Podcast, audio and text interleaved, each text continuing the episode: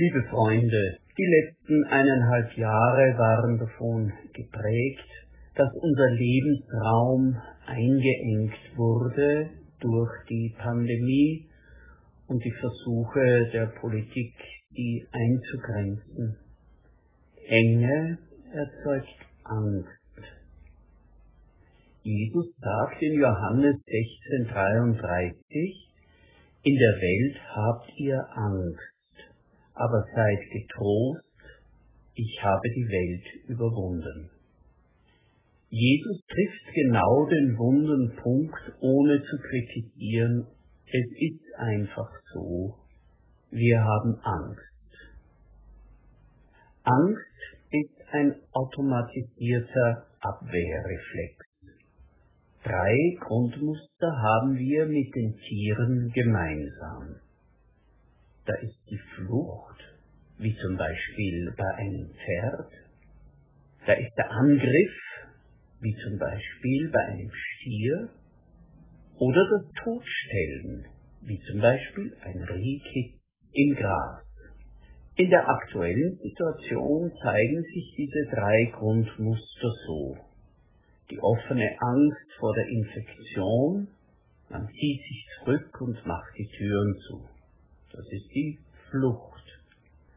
Die andere Reaktion ist die Umkehrung der Angst in Aggression. Angriff. Wer ist schuld? China, die Politiker, die Virologen. Die dritte Reaktion, das Todstellen, ist in unserer Situation das Verleugnen. Man tut so, als ob es das Virus gar nicht gäbe. Dazu kommt nun ein viertes Muster im Umgang mit der Angst, das es nur bei uns Menschen gibt, die Suche nach einem Schuldigen. Wenn es im Mittelalter zu Seuchen kam, waren es vor allem die Juden, die den Brunnen vergiftet haben sollen. Nach jeder Seuche kam es zu Pogromen, bei denen die vermeintlich Schuldigen getötet, enteignet und vertrieben wurden. Wir brauchen immer einen Sündenbock unter dem Gefühl, dass etwas Unheimliches im Gang ist, sind wir offen für Verschwörungserzählungen. Jesus sagt, in der Welt habt ihr Angst. Sinngemäß sagt er damit, die Angst gehört zum Leben, und solange ihr in dieser Welt lebt, müsst ihr euch damit auseinandersetzen. Die Welt, wie wir sie kennen, ist so geartet, dass sie in immer neuen Wellen immer neue Varianten von Angst über uns ausgibt.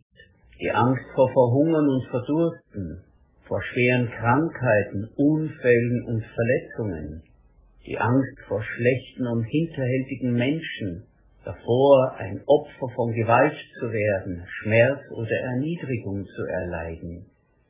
Jesus weiß das. Zu ihm dürfen wir sprechen. Psalm 25, 17, die Angst meines Herzens ist groß, führe mich aus meinen Nöten. Jesus sagt also, in der Welt habt ihr Angst. Aber er fährt fort. Aber seid getrost. Ich. Jesus lässt es also bei der Feststellung, dass wir Angst haben, nicht bewenden. Er setzt ein Aber entgegen.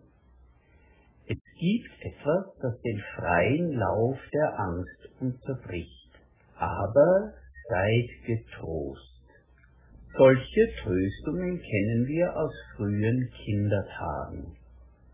Einfach diese tiefe Sicherheit und Ruhe, die unsere Eltern ausströmten, wenn wir Angst vor der Dunkelheit hatten oder wegen eines bösen Traums schreiend aus dem Schlaf aufgeschreckt sind.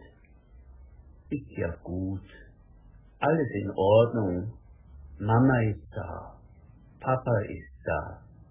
Genauso meint es Jesus hier, seid getrost. Kommt zur Ruhe, habt Mut und Zuversicht. Aber wie können wir getrost sein. Wir brauchen ein Gegengewicht gegen die Angst. Und genau ein solches Gegengewicht wirft Jesus in die Waagschale. Ich. Dieses Ich kennen wir schon aus uralten biblischen Zeiten, dort aus dem brennenden Dornbusch. Ich bin der ich bin. Im ersten Teil von Psalm 23 hören wir ein vertrauensvolles Nachdenken über Gott. Der Herr ist mein Hirte, er führet mich, er leitet mich. Doch in dem Moment, in dem der Beter an düstere, gefährliche Wegabschnitte denkt und die Angst in ihm hochkriecht, ändert sich der Ton. Und müsst ich auch wandern durch Tal der Schatten, fürchte ich kein Unglück, denn du bist bei mir. Dieses Du spricht zu uns mitten in unserer Angst und sagt, ich, ich und du, du und ich. Das ist das Geheimnis. Darum sind die Worte Seid getrost keine bloße Beschwichtigung ohne Wurzeln und Tiefe. Und das erklärt Jesus gleich in Fortsetzung des Satzes. Seid getrost, ich habe die Welt überwunden.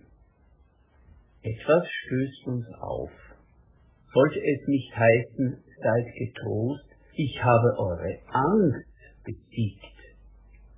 Nein, Jesus sagt tatsächlich, seid getrost, ich habe die Welt überwunden.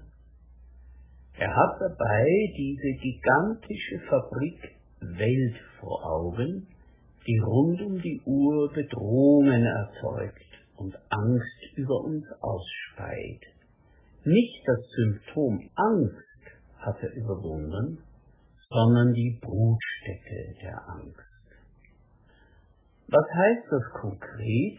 Ich habe die Welt überwunden. Es heißt erstens, wir müssen uns lebenslang mit der Angst auseinandersetzen. Der Herr traut es uns zu. Aber wir müssen mit der Angst im Geiste unseres Herrn umgehen. Jesus ist Herr über unser Leben auch wenn wir mitten in der Angst wandeln, wie Psalm 138,7 sagt. Was heißt konkret, ich habe die Welt überwunden? Es heißt zweitens, wir haben eine Gewissheit, in der wir Schutz finden. Ich bin der gute Hirte und kenne die meinen. Und die meinen kennen mich und niemand wird sie aus meiner Hand reißen. Johannes 10, 14 und 28. Und noch eine Antwort auf die Frage, was es heißt, ich habe die Welt überwunden. Es heißt drittens, wenn Jesus die Welt überwunden hat, dann gibt es für Christen etwas, das uns stärker bestimmen muss als die Angst. Die Angst darf nicht zum Lebensinhalt werden. Auch nicht das Abwehren von Angst durch Schuldzuweisungen. Jesus ruft jedem und jeder von uns zu, komm, folge du mir nach. Wenn wir uns von der Angst bestimmen lassen, geraten wir in den Sog einer Negativspirale. Es gibt ein schlichtes gehirnphysiologisches Faktum, nämlich, dass die Angst das Großhirn gleich einmal auf Standby schaltet, weil es zu langsam ist. Das Großhirn ist der Sitz des sachlichen Überlegens, des differenzierten Prüfens und Bewertens und der Ort, wo wir unsere Werte und Überzeugungen, auch ethische, mitmenschliche Werte und Überzeugungen gelagert haben. Das ist das Großhirn, aber für Angstreaktionen ist es zu langsam. Und darum steuert die Angst uns mit Impulsen ganz schnell am Großhirn vorbei und wir merken vielleicht zu spät, dass uns die Angst in etwas hineingeritten hat, was wir gar nicht wollten. Dieser Hass, der da aus uns herausbrechen kann, diese aggressiven Impulse. Wir sind nicht mehr die, die wir sein wollen. Unser Wort Angst kommt vom lateinischen angustiae und bedeutet Verengungen. Alles in uns schnürt sich zusammen. Der Magen und das Herz krampfen sich zusammen. Alles wird eng und hart. Leider auch unsere Seele. Wir stehen in der Gefahr, in der Angst engstirnig und engherzig zu werden. Wir sehen schwarz-weiß, wir verallgemeinern. Angst ist auch ansteckend. Besonders die Angst vor einer unheimlichen Unterwanderung ist von jeher von Volksverhetzern instrumentalisiert worden und hat entsetzliche Folgen in der Geschichte unserer Länder hinterlassen. Denken wir nur an die Angst, die die Nazis mit dem Konzept von einem Jewish World Council aufgekocht haben, der alles aus dem Hintergrund kontrolliert und an sich reißt. Und denken wir an die animalischen Ausrottungsimpulse, die diese Angst ausgelöst hat und von den Machthabern für ihre Pläne eingesetzt wurden. Auch heute, in unseren Tagen, gibt es diese Angst wieder in neuer Form.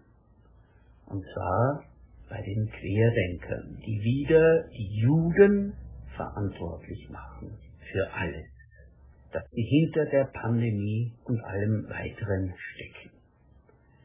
Dem Herrn, der größer und mächtiger ist als alles, was uns Angst macht, schulden wir Rechenschaft darüber, was wir aus der Angst machen und was wir zulassen, dass die Angst aus uns macht. Wir haben drei Kräfte, die uns in der Angst begleiten und durch die Angst bringen werden. Glaube, Hoffnung und Liebe. Der Glaube zeigt sich in der Angst als Mut. Angst treibt uns immer in die vermeintlich geschützte und schützende Enge. Wir haben ja schon festgestellt, dass Angst und Enge aus der gleichen Wortwurzel kommen. Aber weil Christus die Welt überwunden hat, können wir aus dem Rückwärtsgang in den Vorwärtsgang schalten. Und der heißt Mut.